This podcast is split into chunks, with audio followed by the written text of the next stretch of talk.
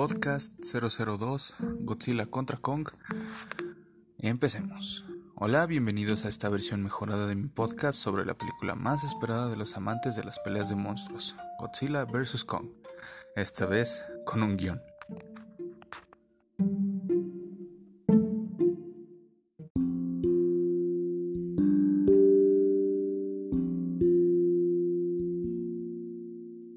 Escena 1.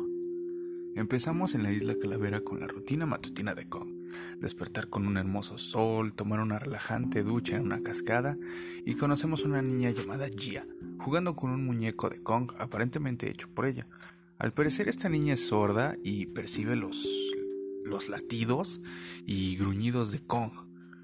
Kong en esta parte toma un árbol, lo hace un palillo gigante y lo lanza estrellándose este con un panel proyectando una ilusión mostrando que está encerrado en un domo de alta tecnología que es propiedad de Monarca.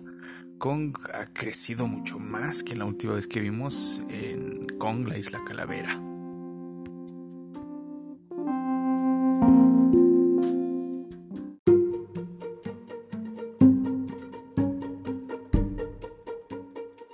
Escena 2 los créditos iniciales nos muestran informes, mapas, documentos y demás de la Tierra Hueca, los titanes y algunos bocetos como los músculos de Kong, sus facciones, su cráneo y en otros las habilidades radioactivas de Godzilla, como el legendario Atomic Breath, lo cambiaron a que ahora sea soplo atómico.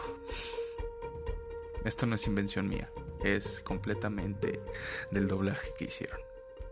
Soplo atómico. Se nos muestra como si fuera un torneo las victorias que han tenido Kong y Godzilla, como Godzilla cuando peleó contra el Muto de 2016 o cuando peleó contra Ghidorah y lo derrotó en Godzilla Rey de los Monstruos.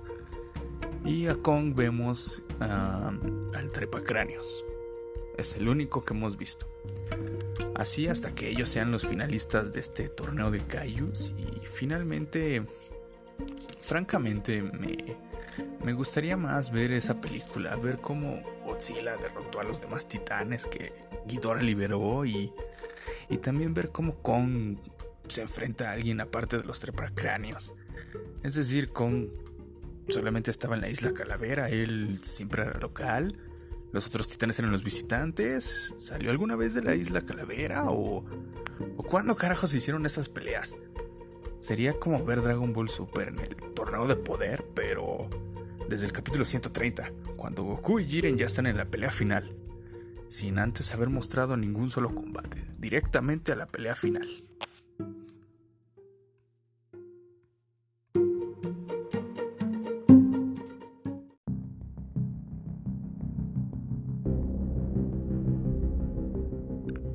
Escena 3.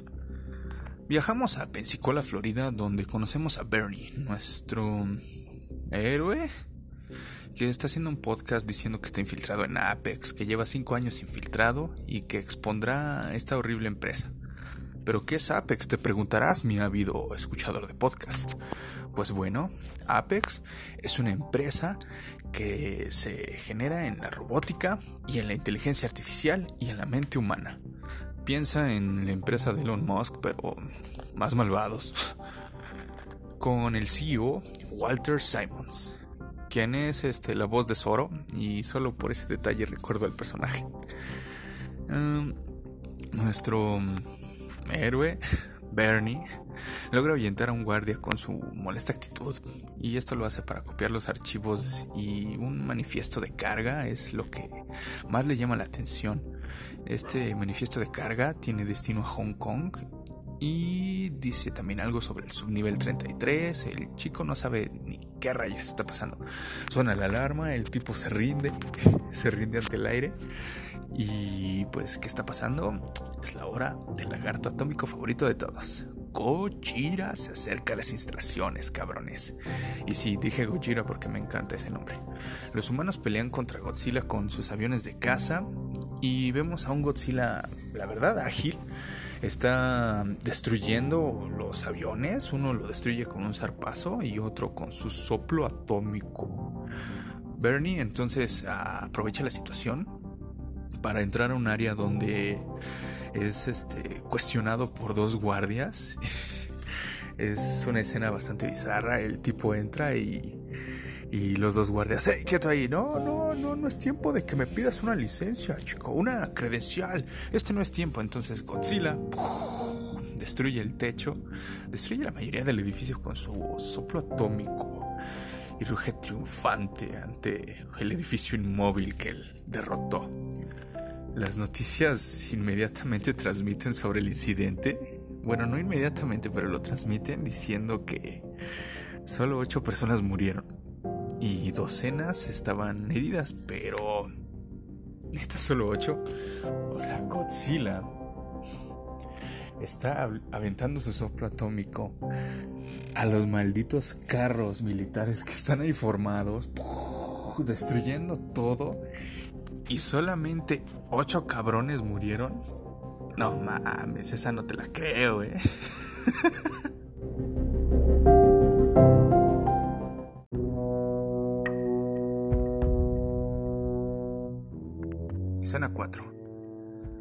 A encontrarnos con Madison Russell, eh, la niña que fue interpretada por Once en la de Stranger Things quien sigue el podcast de Bernie e igual no se cree que Godzilla ataque solo por ser malvado.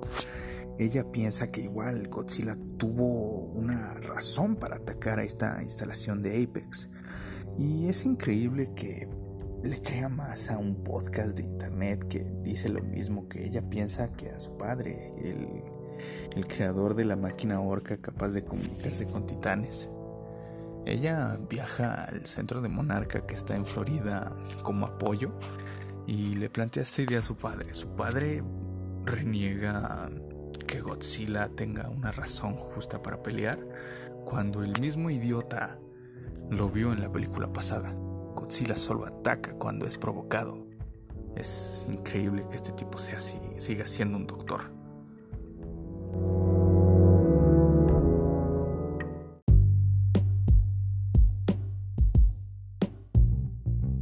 Escena 5. Esta vez viajamos a la Universidad Deham, en Pensilvania, donde introducen al fracasado guion profesor guion doctor Nathan Lind, quien es sorprendido por el CEO de Apex, Walter, eh, la voz de Zoro, y su jefe de robótica, Ren Serizawa, hijo del famoso Serizawa que en Godzilla del 2016 dice la famosa frase: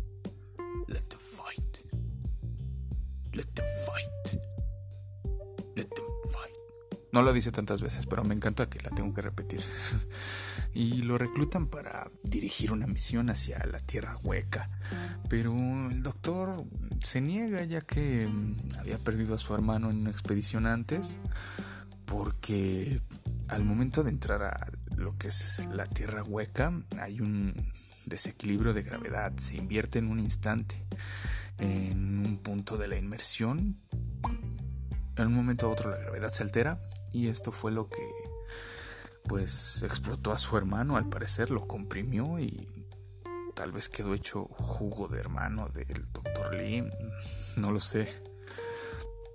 Entonces el CEO Walter eh, le dice que tiene unos vehículos para llegar ahí, que pueden soportar el cambio de la gravedad y al parecer este no es problema ya para él. Les plantea la teoría de que los titanes como los salmones tienen una huella genética para regresar a su hogar. Entonces eso nos lleva a la siguiente escena, la cual sería...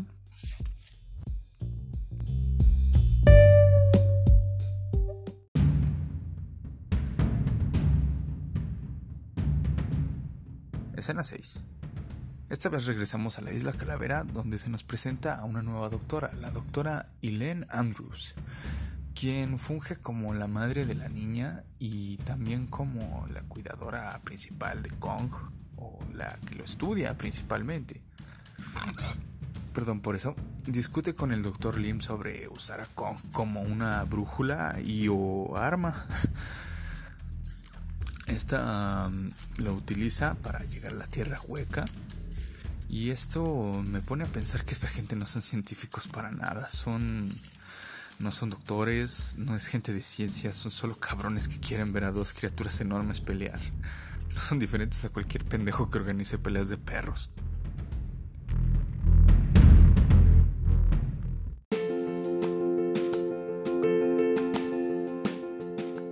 Escena 7. En este momento me imagino que fue algo bastante estúpido cómo accedieron a transportar a Kong. Yo me imagino que fue algo más o menos así. La doctora Elaine. ¿Y cómo lo van a transportar? El doctor Leon. No se preocupe, le daremos el trato más humano a la hora de transportar a un animal. Vamos a drogarlo, lo encadenamos a un puto barco carguero. En este momento llega un nuevo personaje, el cual es la hija de eh, Walter Simmons. Se llama señorita Maya Simmons y es interpretada por una actriz mexicana. La verdad no sé quién sea, solo sé que no es Marta Gareda y no se saca las tetas. Así que no le pondré atención durante el resto de la película, ¿ok?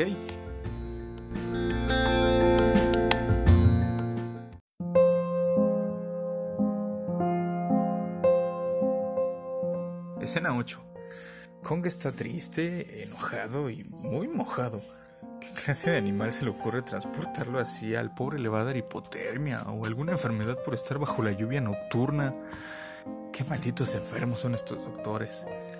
La doctora Elaine tiene una conversación bastante graciosa con un militar, la cual va más o menos así. Eh, lo que estoy muy seguro, señora, es que cuando esta pelea termine, alguien se va a arrodillar. Pues no estoy, yo estoy seguro de una cosa. Kong no se arrodilla ante nadie. Recuerden mis palabras. Esa oración es una basura. Y entonces eh, la niña, al parecer, se comunica con Kong con lenguaje de señas. ¿Por qué? ¿Por qué? ¿Por qué siempre a los monos de las películas les tienen que enseñar el lenguaje de señas? No pudo haber tenido una conexión diferente, no sé, la niña escuchar los latidos del corazón de Kong o no lo sé, algo, tener una comunicación especial entre ellos dos para que así no salieran con la clásica de que, oh, el mono sabe lenguaje de señas. Y entonces todo el mundo en el barco se entera de que Kong puede hablar. Y la niña solamente está para que los humanos puedan comunicarse con Kong. Su único papel es de traductora humano a Kong. Es todo lo que hace. Me hubiera gustado que hubieran puesto a la niña en una escena de peligro y Kong tuviera que salvarla. Eh, tuvieron todo ese potencial y en toda la película no hay una escena en la que Kong proteja directamente a la niña. Eso la verdad me dejó un poco decepcionado. Pudieron explotar eso y no lo hicieron.